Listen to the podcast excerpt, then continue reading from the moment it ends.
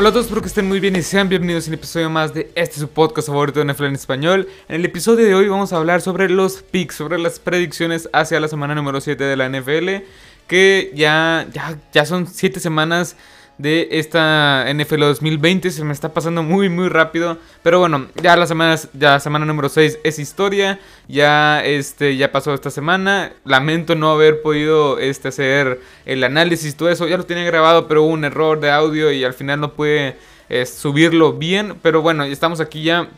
Bueno, aparte no lo quise grabar otra vez porque ya estamos, o sea, el día que estoy grabando esto es día miércoles y no quería como que este subir el, análisis de la semana 6 en pleno miércoles cuando ya está hablando de la semana número 7. Pero bueno, vamos a empezar rápidamente. Este es un formato, el de los picks que voy a decir ahorita. Son, creo que lo expliqué en el, en el, episodio anterior.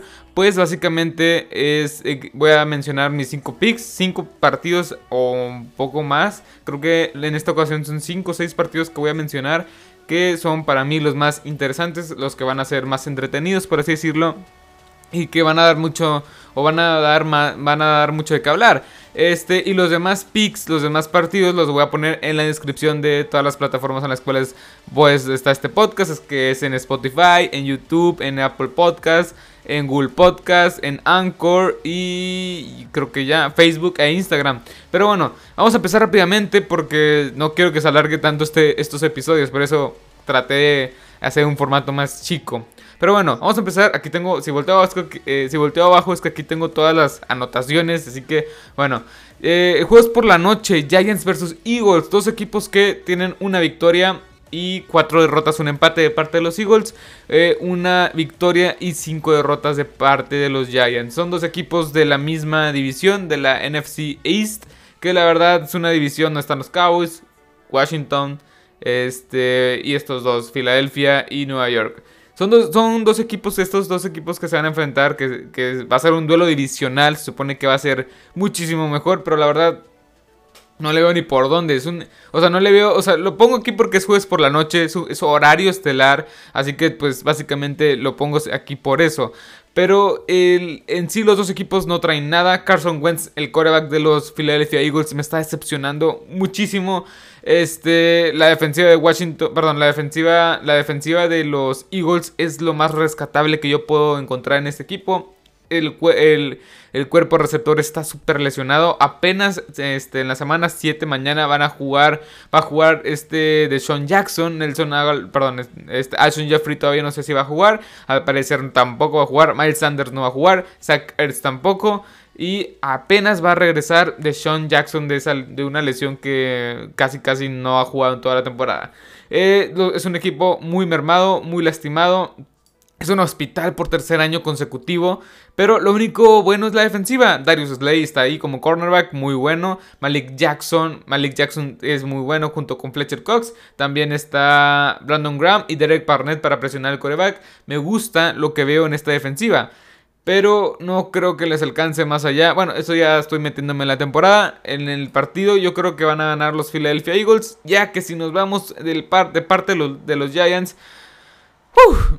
Creo que está muchísimo peor. O sea, sí, sí veo un equipo muy mermado. No, si, no tienes a Soycon Barkley, que era tu mejor hombre en todos los sentidos. Eh, básicamente tienes a Blake Martínez, que es un buen linebacker. James, James Bradbury, que es un cornerback bastante decente. Gabriel Peppers. Tienes jugadores buenos, regulares. Regulares, más que nada.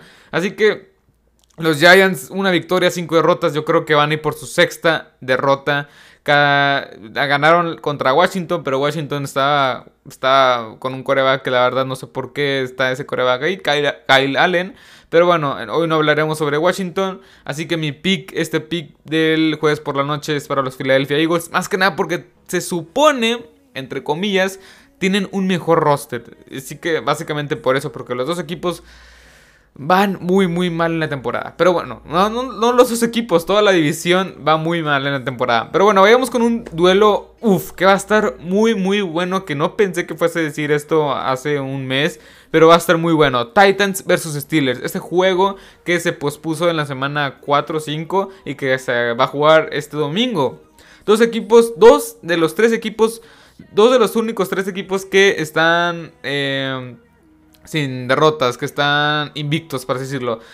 son los Steelers, los Titans y los Seahawks los únicos equipos que están invictos de cara a esta semana número 7. Y estos Titans pues están jugando muy bien, ataque terrestre muy decente. bueno, ¿cuál decente? Derrick Henry deshizo a los Texans con más de 200 yardas y más de 250 yardas combinadas entre aire y entre, o sea, por pase y por tierra. Es un jugador que es increíble verlo, es, o sea, también cuando jugó contra los Titans, cuando jugaron contra este, los Bills, también pues jugaron bastante bien. Me gusta lo que veo en los Titans, no es un equipo tan entretenido de ver, pero están haciendo las cosas bien. Una defensiva buena, con ahí está Big Beasley Jr., que no se menciona mucho, pero pues ahí está. Está ya Devion Clowney, que ya se perdió también. Eh, Justin, Jeffrey Simmons, eh, eh Evans, este... Ah, se me van los nombres. ¿Cómo se llamaba este jugador? Ah, no, bueno, la secundaria que es muy buena, pero ahorita se me van los nombres. Es una defensiva muy buena, con un ataque bastante bueno, que mientras puntos está bien, con una, con una defensiva controlada, me gusta lo que está haciendo. Es un equipo que no es tan entretenido de ver, pero están haciendo la, es eficiente. Pero bueno, y del otro lado estamos viendo unos Steelers que no los veíamos desde hace décadas, por decirlo. Porque no recuerdo la fecha exacta, pero no fue este siglo, por así decirlo, no fue este siglo, cuando empezaron, cuando empezaron con 5 ganados, 0 perdidos, o sea, invictos de cara a esta semana número 7. Es un equipo de los Steelers que tiene una defensiva A la, pregúntenle a la ofensiva de los Browns cómo los dejó. Tuvieron que sacar a Baker Mayfield de tantos golpes que estaba recibiendo este coreback. Así que es una defensiva espectacular con TJ Watt, Dub Dupree, eh, Cam Hayward, Stephen Tweed. Y siempre que van a jugar los Steelers lo voy a recalcar. Es un equipo muy completo. ¿Por qué? Porque juegan una excelente defensiva. La nueva cortina de acero Casi, casi, porque lo único que falta son los cornerbacks que Joe Hayden y Steven, Nelson no están jugando bien. Mike Hilton nada más, usan, nada más lo usan para, para blitzear. Y Minka Fitzpatrick pues está retomando el nivel que vimos la temporada pasada. Una defensiva impresionante con una ofensiva operable. Que la temporada pasada no fue operable y ahora está haciendo lo, lo suyo. Está anotando puntos con Chase Claypool. James Conner me está gustando mucho lo que estoy viendo. Superando ya las 100 yardas en los últimos dos partidos lo estoy viendo un poco más desenvuelto, rompiendo tacleadas, aprovechando los huecos, explotando los huecos después del primer contacto. Me gusta lo que estoy viendo en este joven corredor de 25 años, que ya está en, la, en el último año de su contrato, si no me equivoco. Y Juju Smith-Schuster creo que ha sido la gran baja de esta ofensiva. Pero bueno, mientras esté James Washington, eh, Eric Ebron y este Chase Claypool, creo que Juju Smith-Schuster de ser el receptor número uno y el que más iba a destacar, este está siendo el más que está pasando desapercibido. Pero bueno, este pick, pues básicamente voy con los Steelers. Creo que la defensiva va, a imponer, las trincheras van a imponer, no van a hacer, Derrick Henry no va a hacer nada. Y yo pienso que, obviamente, Devin Bush, Devin Bush es una clave. Devin Bush, este linebacker de segundo año, ex de Michigan, de parte de los Steelers, se lesionó los ligamentos y está fuera por el resto de la temporada. Así que es una pieza fundamental en esta defensiva. Para mí era una de las piezas, o sea, obviamente hay muchos nombres y renombres, pero creo que era una pieza, un linebacker que aportaba muchísimo tanto por el juego terrestre, tanto por el juego por tierra. Así que hay que tener eso en cuenta, pero creo que como quiera la defensiva de los Steelers pueden hacer un gran trabajo y la ofensiva puede anotar esos 20 puntos, que no son muchísimos, pero puede ser un marcador cerrado al final. Pero bueno, mi voto es para los Steelers. Vayamos con el siguiente, Seahawks versus Cardinals. Uh, uh, wow, perdón. Los Seahawks, un equipo, el único, bueno, el, tercer equipo invicto de cara a la semana número 7 va a encontrar unos Cardinals que acaban de apalear a mis Cowboys 38 a, o 38 o 28 a 10 si no me equivoco. Pero bueno, este, los Cardinals que vienen jugando un buen, una buena defensa. Me gusta la defensa que veo en los Cardinals. Buda Baker, eh, un, un, pase interceptado, un sack, un fumble recuperado y como 7 tacleados. Fue nombrado el jugador defensivo de la NFC. Buda Baker se me hace un safety muy muy bueno, que para muchos no se les hace, no se les hace tan bueno, pero para mí sí es un safety muy bueno. Este, pues, eh, está en la defensiva de los... Ah, se me va, de los Cardinals. Eh, va a ser un dolor de cabeza para los, para los Seahawks. Yo creo que lo van a usar, van a blitzear y blitzear y blitzear. En mi opinión, creo yo que pueden hacer eso los Cardinals. También tienen ahí a Jordan Hicks, Patrick Pearson, Byron Murphy, eh, Devon Kennard y Jordan Phillips. Es una buena defensiva, no repleta de talento, pero es una buena defensiva que puede funcionar. Lo que tengo una interrogante es la ofensiva. Kyler Murray completó 9 pases contra los Cowboys. Completó 9 pases de 17, si no me equivoco, de 20, o sea, sí, 9 pases de veintitantos, entre 17 y 24 pases, no me acuerdo muy bien, pero solo completó 9. Este, no sé por qué de repente este sistema de Cliff Kingsbury tiene estas altas donde puedes lanzar 20 pases, tienes unas 220 yardas, que es algo muy bueno, algo decente. Y tienes estas bajas donde tienes estos 9 pases para 100 yardas. Varios fueron bombazos a, de, de Hopkins y a Christian Kirk. Así que es lo que me desmotiva de estos Cardinals, estas altas y bajas. Así que lo que sí puede, lo que sí puede pasar es el juego terrestre. Kenyon Drake se vio bastante bien con una defensiva muy, muy, muy vulnerable de parte de los Cowboys. Así que, y tampoco, o sea, así que creo que eso es lo que van a, lo que va a aprovechar mucho los Cardinals. Ya que los, los Seahawks, ahora siguiéndome un poco más del lado, del lado de los Seahawks, los Seahawks no tienen una buena defensiva. Es una de las peores de toda la NFL. No tienen, no tienen presión de coreback. Jamal Adams se supone tiene que jugar este partido. Es un duelo divisional. Yo creo que sí lo van a activar. Ya que está, no se, ha, perdido los últimos dos partidos. Eh, si está Jamal Adams sería fundamental. Fundamental para que, porque Jamal Adams lo, lo puedes poner en la caja, afuera de la caja, como safety. O sea, puedes mover durante, todo el partido en todas las posiciones de la defensiva, casi todas. Este, y va a aportar mucho, porque puede blitzear desde, desde safety, puede, puede blitzear desde, desde la línea de golpeo, desde la, zona de lanebackers. O sea, es ese jugador clave que te puede hacer una jugada muy clave. Eh, o sea, la única interrogante que yo veo de, en este encuentro, o sea, yo voy con los Seahawks, pero es eso, la ofensiva terrestre o la ofensiva de los Cardinals, ¿qué, o sea, qué tanto daño le puede llegar a hacer a, lo, a, la, defensiva de los Seahawks. Y no puedo dudar que Russell Wilson va a ser de las suyas otra vez y va a anotar más de 30 puntos. Russell Wilson está jugando un excelente fútbol americano con DK Metcalf, eh, perdón, Tyler Lockett, Chris Carson no, lo están soltando tanto, pero está corriendo bien, decente. Carlos Hyde es un buen complemento, una línea ofensiva que no es excelente, pero cumple, cumple con eso, pues es más que suficiente. Este, así que pues yo pienso que este partido es para los Seahawks. Los Seahawks, o sea, creo que traen muchísimo mejor talento y los Cardinals todavía no les creo al 100%. Pero bueno, vayamos con el siguiente, Bucks versus Raiders. Bucks versus Raiders. Los Bucks acaban de acaban de ser ¿Cómo explicarlo? Acaban de dar una paliza, una arrastrada a los, este, a, los Tampa, perdón, a los, a los empacadores de Green Bay de Aaron Rodgers. La defensiva que tienen los Tampa Bay Buccaneers es una de las mejores que he visto en la temporada y quizá en las últimas dos temporadas contando esta.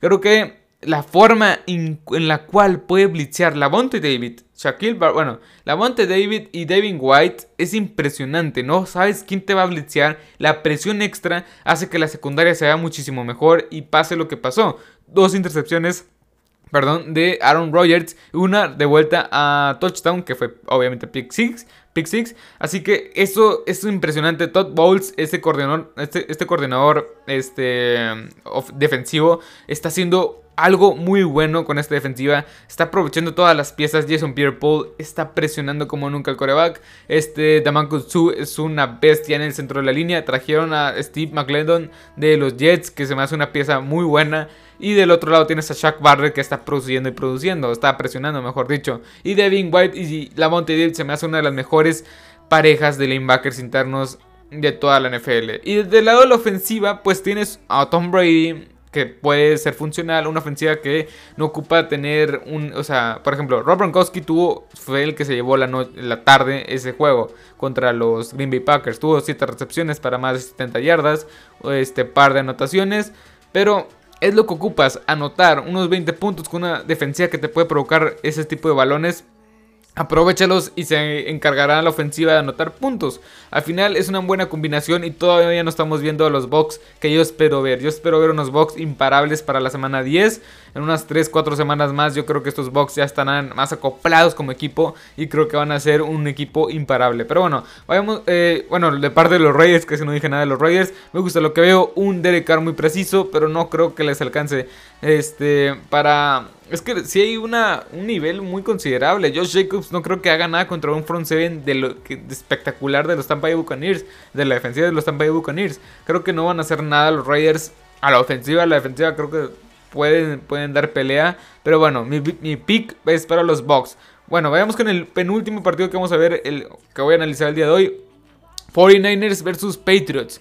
49ers vs Patriots. Los 49ers hicieron un muy, buen trabajo contra los Rams. Los Patriots me decepcionaron bastante contra los, contra los Broncos de Denver. Los Patriots no han, nada más habían, nada, si tengo entendido que nada más habían entrenado una vez este, en 10 días más o menos. Más, si, no me equivoco, por el tema del COVID, por el tema que Cam Newton Cam Newton apenas se había recuperado de esta enfermedad. También este Stephon Gilmore.